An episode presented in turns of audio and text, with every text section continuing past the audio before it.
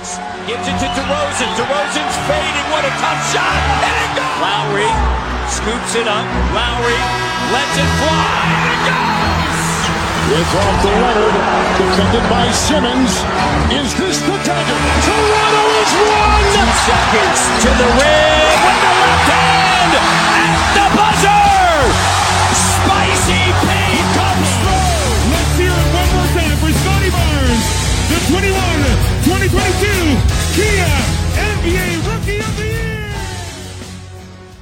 吹响北境的集结号，一同守护北境的荣耀。欢迎来到北境之王猛龙球迷电台，我是台长杰克。我是副台长保罗。We the North is our battle cry, and this, this is our shield. Hello，喜马拉雅的听友们，你们好。我们今天要来聊一聊关于斯科蒂巴恩斯的话题啊，这个上个赛季的最佳新秀。好，那嗯，我们就先来总结一下巴恩斯上个赛季的表现啊，然后我们也可以看一看在他未来啊的发展，也可以谈一谈拿下最佳新秀以后，巴恩斯之后几年当中啊会达到什么样的高度。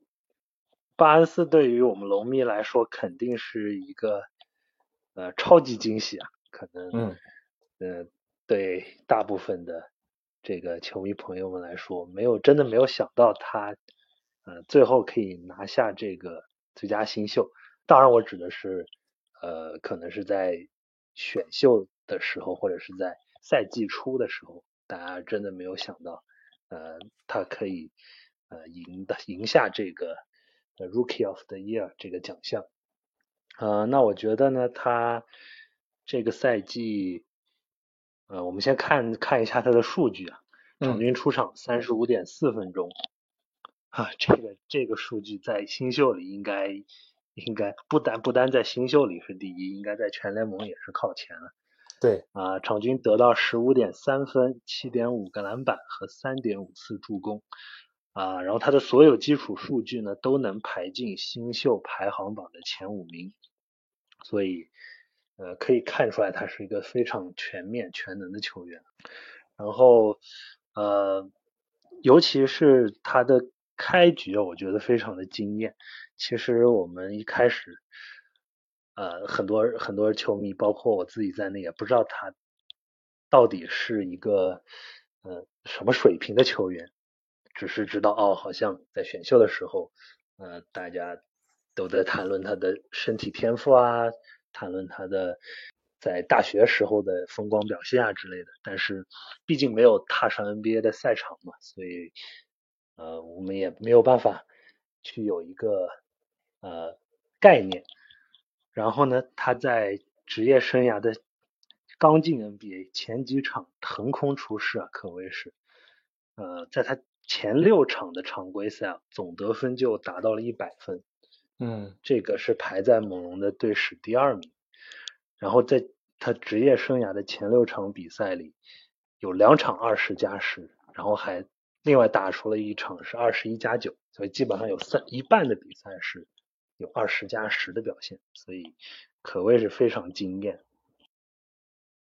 对，我觉得就是首先，嗯。在我先从选秀的时候开始说吧，我觉得就是呃，当时猛龙在第四位选巴恩斯，其实我是很意外的，因为在啊去年休赛期的时候，我是挺关注着当届的新秀的，因为都知道那个时候是那一届新秀是大年嘛，啊，好几个就是天资骄子这样的人物，对，所以我当时因为啊大家都知道那个萨克斯的在大学的表现特别出色嘛。在啊，冈萨加大学，尤其是在 NCAA 的这个半决赛当中，他投出那一记惊天的绝杀以后，当时他选秀的呼声已经非常高了，甚至是可以直接冲击前山甚至状元的那样的一个一个呼声，有一度。对，当然，呃，因为 CC 跟这个 Jalen Green 的这个能力还是很强的嘛，所以不管怎么样，都觉得萨克斯不会掉出前四，而且因为洛瑞的离开。啊，猛龙就缺一个这样的核心控卫，也缺一个就是说洛瑞的接班人吧。当时很多的呃，无论是媒体也好，球迷当中也好，大家都会觉得，诶，如果能让这个萨克斯来接班洛瑞的话，啊，从各方面啊，这个身体啊，这个领导力啊，这种大心脏的表现啊，以及这种啊，就是在球场上的掌控能力，都会特别能够接下这个洛瑞的这个接力棒。所以我当时也那么想，我就觉得，如果萨克斯过来，那他跟啊，而且范弗利特还能带带他，对吧？哎，但是就在选秀的当天啊，这个乌杰里非常神奇的选择了巴恩斯。当然，我们现在事后诸葛亮再回过头来看啊，这个你会觉得哇，真的是慧眼识珠啊！我觉得呃也说得过去，因为这这么多年以来，猛龙都是热衷于选锋线球员的，而且就是猛龙也特别擅长培养这个这个这个。长臂怪哈，他这方面特别有心得。我们可以看一下，就在二零一六年啊开始啊，就是二十七顺位选的是西卡，二零一七年二十三顺位选的是 O.G. 阿德诺比，包括嗯啊，就是洛瑞的那笔先签后换的交易换过来的阿丘瓦，也是这个首轮秀嘛，也是这样的这个锋线的长臂怪，所以我觉得也符合这个猛龙的这个策略啊，所以就是。当巴恩斯呈现在我们面前的时候，当他在比赛当中把他那惊人天赋呈现出来的时候，我就觉得哇，这个这个人确实是就是 为猛龙量身定做的。他他的身体是两米零三的身高啊，两米一八的臂展，对吧？体重是有一百零二公斤，所以就是我觉得他这样身材高大的锋线，而且有极其出色的天赋啊。啊，关键他还移动能力特别好，他他是打后卫出身的嘛，所以他有后卫一样的移动能力，所以他的全面性五个位置都能打，就会让嗯啊特别适合这个啊猛龙这种无就是无位置的篮球的这种打法啊，所以进攻也好，防守也好，组织也好，都会特别啊在猛龙有特别大的一个体现吧，或者说对猛龙有一个很大的加成吧。对，这就是他给我的第一感觉吧，就是他的身体的天赋就特别适合这只猛龙呀。嗯，我觉得我们接下来可以根据这个他的一些表现吧，或者说他在赛季当中的一些闪光点来看看，就是说他这个赛季的总结一下他这个赛季的走势，或者说他啊具体的一个呈现吧。对，就像我刚才说的，他的，嗯，他其实。从开赛我就感觉到了，这是一个一个非常特别的球员。嗯啊，就从我印象流的看猛龙的比赛来说，呃，我我他所在这个年龄所展现出来的这个成熟度，我觉得这个是非常少见的。啊，嗯，尤其是在刚进联盟的时候，他的。他你看他在打球，他的呃运，他的这个呃对于比赛的阅读，呃他的做决定的能力啊，包括在这个啊大学或在选秀前，呃很多这个呃专家给出来的这个他的一些缺点或者是短板吧，其中一个就是可能投篮水平或者是。自主进攻能力很一般，嗯，呃，对，包括这方面，其实我们看起来前面刚才说了，前六场，呃，常规赛得得了一百分，就完全不像一个在大学里面这个呃进攻有困难或者是呃自有挣扎的球员，啊，当然他这个啊前面这个几场表现很。就前面一段时间表现都很不错，但是在赛季的中期，他也经历了一些呃低迷的时候吧，嗯，但是总体来说，我觉得他融入猛龙的体系呃非常好，啊，在这个根根据纳斯的还有这个球员的话说，呃，其实巴恩斯打的很像这个他在大学的时候打的就是这个组织前锋的这个。嗯，这个这个角色角色，嗯，对，很多时候呢，啊，其其实他在大学的时候，呃，呃，从这个佛罗里达州立大学，呃，大学打了一年，啊，他在那个队里呢，也是有那个队里的体系，其实跟这个猛龙也是挺像的。嗯他的这个队的教练，他对于这个球队的定位和位置都没有，呃，和球员的位置都没有明确的划呃明确的划分，嗯而且他们也很强调这个所谓就是无限换防啊这样的策略，所以巴恩斯在呃当时他那套大学球队里体系里扮演着很重要的角色。嗯。啊、像他大一出任这个两米零三身高打控球后卫，跟魔术师一样的，对场均拿下了这个呃大一赛季啊十点三分四个板四点一次助攻，嗯是在这个场均大概二十四分钟的时候拿拿到这种数据，呃，可见他的全能性和这个天赋啊。嗯对啊，他拿下了这个 ACC 联盟的最佳新秀，还有最佳第六人，然后也帮助球队打进了这个 NCAA 的十六强。嗯所以，呃，我觉得还是事后诸葛亮来看，猛龙选他真的是很有针对性，也很符合猛龙的舰队的思路。嗯，他在猛到了猛龙之后，呃，很多时候他也是在转换进攻啊，在这个推进比赛节奏方面，呃，一充当这个球队的第一这个运球呃持球手，然后经常是呃发挥他的特长。有时候我们可以看到他像，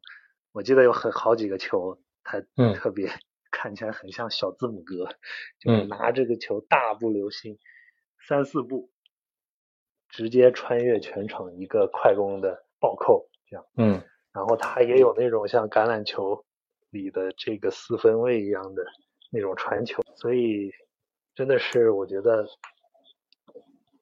他很适合这个啊、猛龙的这套打法，所以也是呃如鱼得水吧。对是的，是的，对我就呃想从呃结合刚才保罗说的，我想从就是进攻、防守、组织这三个方面啊，就是列一些数据来讲讲关于巴恩斯的这个赛季的表现哈、就是先说他啊、进攻组织方面吧。组织方面，刚才保罗已经讲的比较多了，就是因为巴恩斯是在大学里就打控卫出身的。我其实也是在这个赛季，尤其是当这个范弗利特受伤，或者说啊后期弗林也受过伤，就是猛龙控卫特别欠缺的那段那段时间，我就啊凸显就是嗯。巴恩斯的这种啊控风的能力啊，或者说组织能力，我就会发现就是他这种啊这个，因为他身材很高大，所以他有一个出色的传球的视野，包括他的传球的意识，还有他那种无私的精神，结合球能力的天赋啊，包括那种持球推进的能力，我都让我眼前一亮。而且很多时候，即便是在范弗利特在场的时候，他也会往往成为猛龙第二持球推进的一个进攻点。对，包括就是纳斯在很多时间段转轮换阵容的时间当中，会摆出那五大的阵容，就是让巴恩斯放把巴恩斯放在那个空位的那个角色当中。所以我觉得，包括好多场比赛那五大阵容就会带来那神奇的效果啊、当然会有前前面那个这种适应期的这种阵痛感哈，但是后来你会慢慢发现，当这个五大阵容慢慢渐渐磨合好了以后，或者说当那天他们的投篮手感特别好的时候，这这五大阵容是很恐怖的。对，所以我觉得巴恩斯的组织能力其实在未来是有很大的进步空间的，因为他有这方面的天赋。对，另外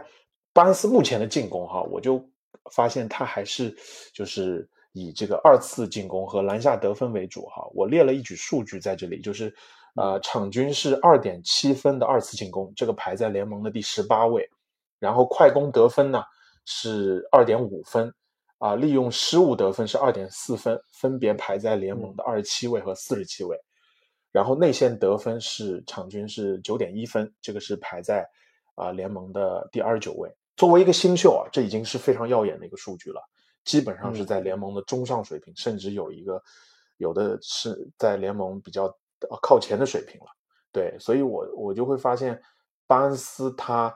呃因为他身体的优势，让他就是特别的啊、会在转换的时候抓住机会，以及在篮下抓住机会。还有就是他那个小抛投，在这个禁小禁区附近内，这个在油漆区的这种小抛投，我会发现他其实在比赛当中的手感还是很丝滑的，并不像他在全明星赛。呃，那个秀上面那样的 那样的呃五大种时刻啊，对对对，其实并不是那样，但是在比赛当中，我会发现他那个小抛投还是经常是他进攻的主要手段，而且尤其在季后赛他复出的以后的那几场比赛当中，也是让人眼前一亮，因为你会感觉到季后赛当中防守级别不一样了，兴许他这招就不灵了，但是还是就让人很放心。对，所以我觉得另外一个。让他进攻很出色的一个原因是，就是他的冲抢篮板的意识。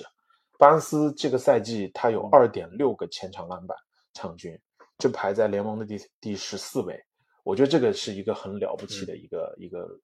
啊成绩了。就因为你会看到他在很多比赛的时候，就是那个对篮板的那个冲抢，以及因为猛龙整个队都是对前场篮板欲望很强烈的，整个队就是靠前场篮板、靠二次进攻。为主要得分手段的，所以巴恩斯就是先锋。作为一个新秀，他能够那样去抢前篮板，这是一种态度的体现，也会让这个球队的这些大哥们就感觉到特别的有动力，也会特别喜爱这个小伙子。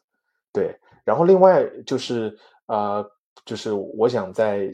讲一讲他关于防守这方面的，因为总的来说，巴恩斯还是防守优于进攻，就是说他在防守端的作用以及。就是说，本身在预测选秀前，对于他的一个啊优势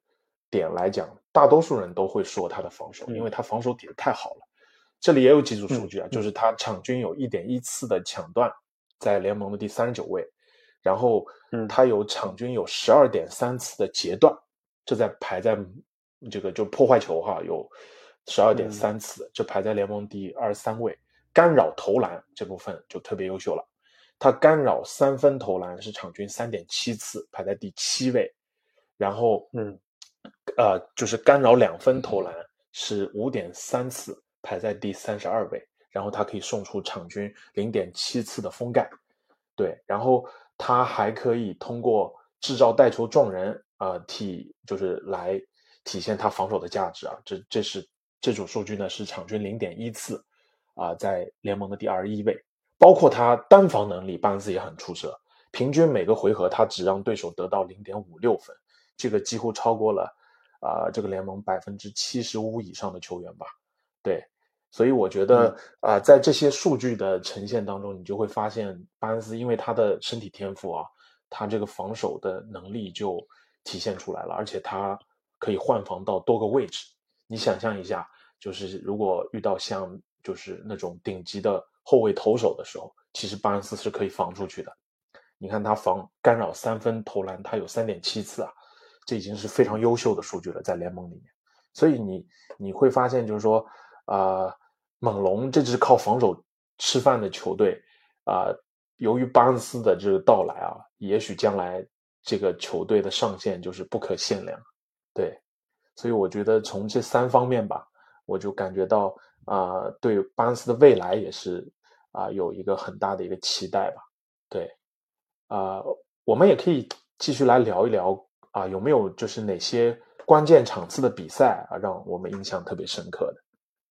呃，我就说印象最深的，大家可能也记得，就是 被詹姆斯爆头的那场 哦，打湖人那场，对，是，而且是百分之九十的命中率，对，对，就是。在湖人主场给打爆湖人的那一场，对对对，就我就记得他第一节开场好几个强吃詹姆斯，嗯，这个心气不怕就是不怂正面刚的这个这个心气，我觉得特别宝贵，也也我也特别特别欣赏，嗯，然后我觉得他还有一个，其实呃对我来说，我觉得巴恩斯我。巴恩斯真正看了他打球之后，我对他进攻的亮眼程度大于他的防守吧。对我来说，因为可能在选秀之前，这个专家们给的评价就是那种呃防守比较好的锋线，然后进攻能力有限，差不多就这样一个定定义。但是对，但是真正打起比赛来，我发现他进攻的选择和手段比我想象的要丰富不少。他主要的手段还是篮下的小勾手给你，或者是背身单打啊，或者是呃还有二次进攻这样。呃，当然他时不时也会这个投投进这个一些中投，还有一些三分。嗯啊，而且比我想象的要准。嗯，虽然他这个命中率可能数据上其实并没有很高，但是我记得他在很多关键的场次，他能命中一些关键的投篮，这个是也是我印象很深的。嗯，然后呃，关于他的进攻呢，还有一点印象我比较就是深刻，在这个赛季这么多比赛看下来，就他很会利用这个。错位的优势，或者他有这个点名能力也很 挺强的，这是个成为一个巨星的潜质啊。嗯，就经常我可以我可以看到，因为他有时候会打一号位的这个后卫的呃这个位置嘛，所以有时候他对上这种小个的后卫，那他就直接屁股往里坐了，然后就打了。我觉得他在这方面也特别坚决，嗯，所以。对，总体来说，真的是他在进攻端，我觉得真的还有很多潜力可以开发。防守端的话不用说了，他这个静态的天赋摆在那里。对，我觉得呃，我也基本上同意保罗的观点啊，就是如果说说到这个印象比较深刻的比赛的话，我这边我印象最深的。啊，包括你说的那个湖人的那场，我我也印象挺深的。我印象其实，嗯，但我印象比较深的，其实对连续对阵热火的那几场比赛，在全明星赛以后，因为其实全明星赛以后，不管是巴恩斯也好，还是猛龙也好，全明星赛都是他们的分水岭。就是全明星赛以后，巴恩斯也是数据就暴走，呃，是场均十九点二分，八点五个篮板，一点八个抢断，也就是因为他。三月份和四月份的这个强势的表现，最后就是险胜这个，甚至说就是反超这个埃文莫布利，对，最后险胜他拿到了这个最佳新秀嘛。其实头前半个赛季啊，大半个赛季，其实埃文莫布利一直是压着他一肩的。如果没有后面骑士的这个连败，阿伦的受伤，埃文莫布利自己的受伤，就是可能巴恩斯不一定会那么顺利的越过去。但就是因为他全明赛以后的表现太暴走了，所以让我特别印象深刻的就是有对阵热火的那几个啊，在短时间内的连续的对阵，对，尤其是有一场比赛打仨三个加时，就是啊，之所以能拖进加时，是因为巴恩斯最后时刻一个前场篮板，就是他的一个补篮被判犯规，然后要两罚，两罚全中才能进加时，两罚。但凡有一发没中，他就猛龙就进不了加时，所以那场比赛让我体现，就是让我感受到了在关键时刻巴恩斯的那种大心脏的潜力。对，就是那个比赛如果没有他那个积极的嗅觉、敏锐的嗅觉、积极的态度去抢那个关键的补篮，然后啊博得犯规，然后他稳稳的两发全中，那场比赛不可能赢下来。尤其是那个连续对阵热火，猛龙连续拿下来，其实对他们信心是非常大的，非常大的一个信心。因为热火是，嗯，啊，东部这个顶级的球队嘛，另外也是跟猛龙打法特别接近，所以就是，嗯，让人特别的，就是期待那种比赛。所以巴恩斯就发挥的挺好。另外就是有一场对阵篮网的比赛，对篮网比赛当时是打杜跟杜兰特最后一节，把杜兰特防的就是，嗯。啊，整个就防死了，并且在最后关键时刻有一个后撤步单单挑杜兰特的一个后撤步三分，哦，我当时就觉得，就像你说的，你看到了他在进攻端的天赋啊，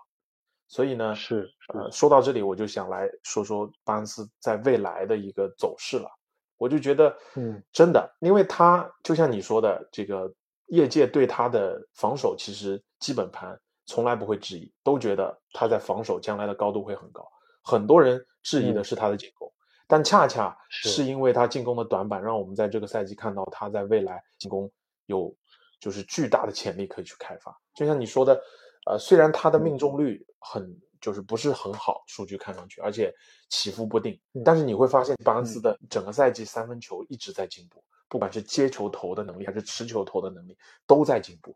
所以我就觉得，如果这方面将来他能够啊进一步的开发他自主进攻的能力、持球进攻的技巧的话，啊，提高他投篮的稳定性啊，包括罚球的稳定稳定性，那这个这就是未来这个顶级超巨了啊，就是那种 我给他想的，我就其实拿他，我特别喜欢拿他跟那个伦纳德比较，我觉得就是他在这个。这个天赋上面其实挺像的，就从在身体上面，啊，攻防两端的这种，就是初出茅庐时候的这种潜力啊，我觉得挺接近当年在马刺年轻的时候的那个伦纳德，而且就同样有这样的一种感觉，就是呃，他对大场面不怵，他对那种现任现在联盟当中的这些顶级巨星他不怵，无论面对老詹也好，面对 KD 也好，他不怵。这不就是当年的伦纳德吗？跟老詹啊，年轻气盛，就跟老 老詹对着干呀。所以我觉得前途无限，而且包括嗯，也有很多人列举了他跟字母啊职业生涯初期的表现。其实字母都没有第一个赛季都没有伦纳德那么好，字母要到第三个赛季左右，随着他场均时间上场的时间增加，他慢慢的开始打出来。我也挺同意你刚刚说。说到的就是他持球推进的能力能力特别有小字母的那种感觉，所以其实我觉得，呃，那个巴恩斯他真的可以往这方面去发展。如果他的投篮天赋啊很不错的情况下面，就这个我指的是开发天赋啊很不错的情况下面，其实他的起点会比字母高，我觉得呀，所以啊也是非常期待吧，我们猛龙的一个。新王可以啊诞生啊！因为为什么这么说啊？其实四号球衣对于猛龙来讲，其实有特别的意义的。上一任龙王波什就身穿这四号球衣的啊！我就现在特别想去买一件新的四号球衣。我前两天在这个 Sports Check 上面去查巴恩斯的球衣啊，一百三十刀 一 件。对我就因为我有一件，对我有一件那个波什的球球衣是四号的嘛。对，我就觉得想再去弄一件巴恩斯的十号球衣收藏起来。对，而且另外一个角度也可以讲，就是巴恩斯是一个啊阳光大男孩的形象，他帅气可爱，我觉得这有偶像的气质，也是这如果这发展的好，未来也不失为联盟的门面之一啊。我就觉得，对，就整个形象就很讨人喜欢，所以我觉得就各方面来看吧，我是很期待。啊，这个巴恩斯未来的表现的，而且真的觉得猛龙捡到宝了啊！唯一一个你说八过去八年七次进季后赛，唯一一个呃，就是不是刻意摆烂而摆烂的一个赛季，哎，运气贼好，原本只有七号顺位的，哎，一抽抽到了四号，拿到了巴恩斯哦，我就觉得这个真的是啊，幸运女神的眷顾。那今天的节目呢，我们就是呃，主要来。聊了这个关于巴恩斯的话题啊，那另外我就想在节目的最后，我们可以来聊一聊刚刚发生的啊一件一个新闻吧，也是过去休赛期以来就是一直在讨论的一个话题，就是关于 OG Anunoby 的一个话题。因为很多的我们这边无论是多伦多的媒体也好，还是美国的媒体也好，都有爆料出来说啊，OG 对于他在队内的地位啊啊，也恰恰是因为巴恩斯的横空出世有。略略微不满的迹象，包括有很多的交易留言啊，之前就在探讨的。那么今天刚刚有这个新闻出来了，就是说开开拓者愿意出今年的七号签来努力的，就 seriously 的来来探讨这个关于 OG 的交易。而且开拓者刚刚把这个活塞的格兰特给交易过去了，所以他慢慢啊，我觉得联盟现在好多球队啊。呃，因为热火的成功，因为凯尔特人的成功，他们开始去注重这个锋线的力量，对吧？是，所以开拓者把假设开拓者把 OG 拿过去的话，当我们作为猛龙迷来讲，我们挺不舍得的，对吧？我觉得，呃，如果他真的交易过去了，那其实格兰特加 OG 的这个风险其实挺恐怖的，呃，加上利指导，我还是想讲一讲，就是关于这这一个留言。对，关于如果说真换了这个一个可以，我觉得我们可以简单说一说，OG 这个离开的可能性。另外一个就是说，如果他真的离开了开拓者的这七号签，我们可以怎么用？保罗，你怎么看？是这个留言嘛，其实大概已经有哦。快一个月了，我对，我记得很久之前已经开始传出来这个，说他不太开心，对于对于那个地位不是很满意，怎么样怎么样怎么样。当然后面也有很多人辟谣，就昨天这个我们的这个 GM 鲍比韦伯斯特已经发表了，他他就评价说这种留言没什么值得大惊小怪的，因为 我每天都接到几百个几百个电话，每个球员都会有人问。会有人来问价嘛？然后之前巴恩斯，我记得自己他在呃 Instagram 上还是在哪里也也辟谣过的，说就 OG 这新闻太假了。但是就是这个这个联盟不会刮没有空呃空穴来的风，对吧？就是对，是的，总有一点总有一点这个呃消息源或者是有一点。风吹草动在里面，所以我觉得这个从这角度来看，呃，我只能说，呃，可能从猛龙的这个球队结构来说，因为他们锋线特别多，现在，嗯，而且资源储备非常丰富，所以这可能让有一些球队比较眼馋，然后呢，想呃，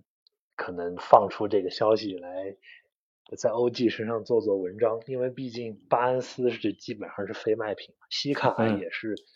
属于现在属于大当家，所以也不太不太能动得了，嗯，所以 OG 就成为一个比较呃市场上比较香饽饽的这样一个选择。对，我们看到他他现在这个合同对吧？一千嗯，呃一千八百万吧，嗯呃。一千八百万还剩两年，所以这是个非常好的优质的合同，再加上他的年龄在那，二十四岁的优秀的三 D 球员，对吧？对，这个这种顶级三 D 了，顶级这个抢手货，嗯，对。但是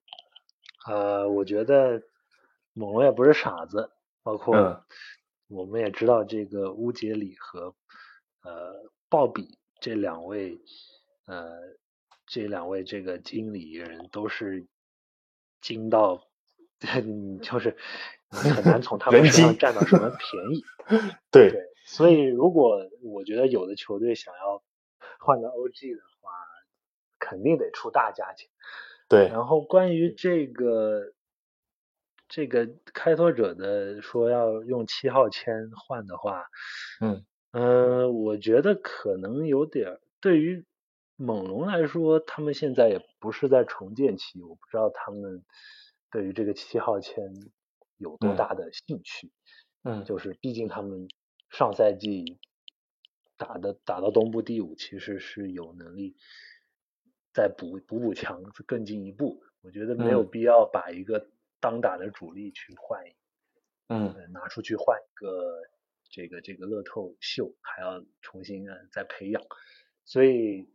呃，从我的角度，如果嗯。要有交易的话，可能我觉得会拉上一个第三方，嗯，呃，把可能把猛龙想要的哪个球员给换过来，然后把 OG 送过去，然后七号签可能给另外一个球队这样，这是我的重建的球队，嗯嗯嗯，是。对，可能一个重建球队收七号签，然后嗯，猛龙把他的一个什么球员给他们想要的给换过来。嗯，对，然。后把 OG 换出去，所以。是，对，没有丰。厚的回报的话，我觉得很难很难谈妥。对，我我也觉得，就是因为猛龙这些年的这个管理层的运作一直是这个非常清楚的，从来不会拖泥带水，也从来不会就是啊做一些亏本生意，而且乌杰里不用说了，对吧？联盟顶级的这个管理层。人家好多球队都愿意拿索伦圈来挖乌杰里，是吧？乌杰里不光是这个运营总裁，他在猛龙这个母公司里面啊，就是这个猛龙这个老板母公司里面都是任职的，所以我觉得啊，由乌杰里来领导这支球队的前进的方向所以我觉得，在乌杰里的这个管理层的带领下，猛龙应该不会出现大的一些啊让人大跌眼镜的交易，所以我挺同意的。就是如果啊这个别人想，因为欧基不会是那种说撕破脸硬要走的，我们猛龙这些年不太可能出现这样的情况。啊，这些球员对猛龙的感情都非常深，无论是队友也好，教练层也好，都是非常深深的。对，所以呃，不是这种情况下，那一定就是你要换到欧基，那你肯定得出优质的筹码。你单单凭借一个高顺位的签，不一定会打动猛龙啊。就像你说的，对。另外，我也看到新闻说，就是在啊，除非在市场上出现大鱼的情况下，大鱼指的是什么？就是超级巨巨星的情况下，那才有可能出。像欧基这样的筹码，对，甚至贴上未来的选秀权，对，呀，但是呢，我还是想就着这个七号签啊来做一个简单的一个分析啊，因为马上就要那个选秀了嘛，明天，对我是大概在这个顺位七到十一顺位之间吧，就这个五六位啊，七到十二左右这样的一个顺位，我我看了这么几个人哈，我简单的说一下，我觉得可能会是。适合猛龙的一个就是这个，特别要说一说的就是这个 A.J. 格里芬。这个 A.J. 格里芬啊，特别跟猛龙有缘，因为他是猛龙助理教练阿德里安格里芬的儿子。对，这个阿德里安格里芬还曾经给姚明当过队友，是火箭球迷，可能早期的老火迷比较啊比较比较连。你这么一说，好像有点印象。对对对，然后他他爹在球员时期其实是属于一个流浪的。啊，流浪汉的一个，就是九年效力了大概七个球队，我印象当中是。对，那说到他儿子啊，就是一个，也是一个，就是啊，三 D 型的一个球员了。这是杜克大学的 AJ 格里芬，嗯，在老 K 底下，就是也是当一个顶级三 D 在培养。他是一九八的身高，很恐怖，超过两米一十的臂展，这又是一个臂展怪。然后一百公斤的这个体重，对，然后就是嗯。其实从体系上面来讲，A.J. 格里芬其实也是会挺适合这个需要侧翼补强的，对。然后啊，就是包括他的这个履历哈，就是在杜克啊，通过也是体系球队嘛，呀。所以我觉得简单的说一下他，他主要可能有一个隐患就是他的伤病，他可能有一些伤病的隐患，导致他的移动速度和他的身体素质没有就之前那么好了。对，所以这个可能会影响他的一个发挥吧，或者说在顺位当中的。另外呢，我就想讲一讲两个加拿大人，一个是这个马图林，对，一个是谢登夏普，对啊，近近几年加拿大篮球的人才就是井喷啊，这这个咱们在另外一期节目里面讲到过这个 Maple 乔丹，这个呃这个嘴哥维金斯啊，对，就是。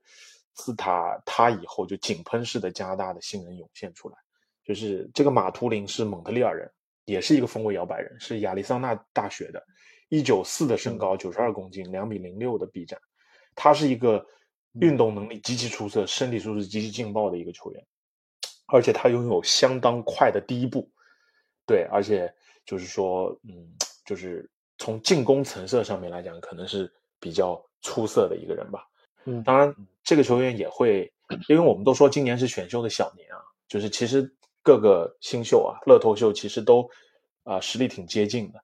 对，呃，马图林也是有很多的一些，就是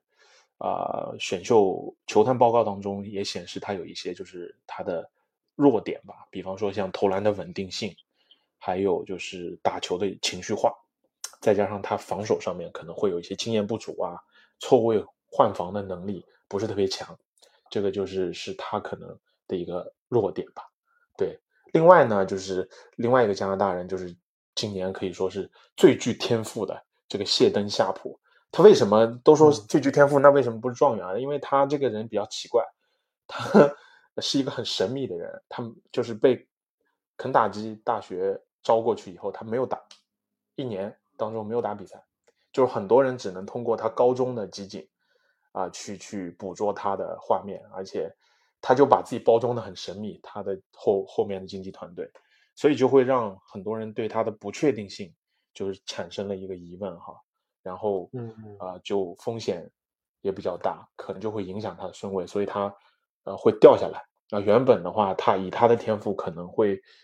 啊进入到前五甚至前三，对，甚至可以冲击状元，对，所以呃，但是他真的是。极具是可以说这届小年新秀里面最具这个巨星潜质的，对，就有点像去年的那个杰伦格林一样，就是上限特别高。对，当然，呃，因为去年是大年，所以大年的新秀他肯定 没法啊，就小年新秀没法跟大年新秀比啊，就是。他谢登夏普的一个身体素质也是很劲爆，一九八的身高，九十公斤，两米一十的臂展，啊，然后啊也是就是属于那种攻防一体的球员吧，所以就是这个不知道，就是说因为他的不确定性太强，而且他这种行事为人的做法是会让很多就是很团队的球队或者比较这个嗯团结的球队比较不太愿意选的。当然了，如果说假设七号签真交易过来了，猛龙选他，那兴许猛龙的这种管理是可以去改变他，也说不定。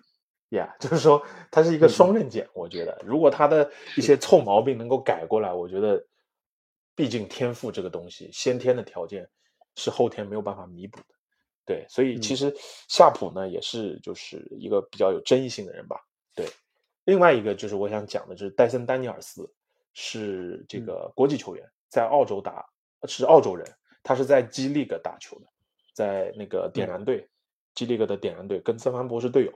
而且呢，这个戴森呃丹尼尔斯参加过今年的全明星赛，就是全明星新秀跳这个这个赛里面有他，对，当时就打完那个全明星的新秀赛，当时给很多人印象挺深刻，就觉得他挺适合打 NBA 的，就是说级别的比赛的。啊，他是属于那种就是多面手，